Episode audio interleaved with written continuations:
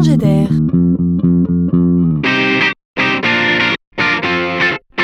C'est la chronique de Laurent Collen.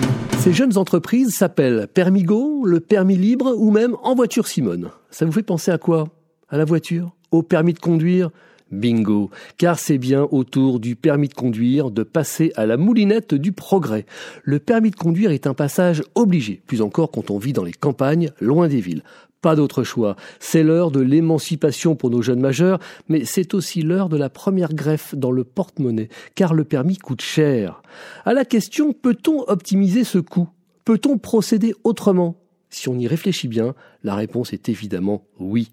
Alors dans un marché récemment libéralisé, on invente le permis de conduire en ligne. La première idée est que vous pouvez aisément apprendre le code de la route depuis chez vous en multipliant les exercices sur votre ordinateur ou votre mobile, jusqu'à ce que vous soyez prêt pour l'examen. Le prix est ainsi divisé par deux. Pour la conduite, vous êtes mis en relation via le site internet avec des enseignants diplômés d'État. Le planning des réservations est géré en ligne. C'est 7 jours sur 7, de 7h à 23h pour s'adapter à la vie de chacun.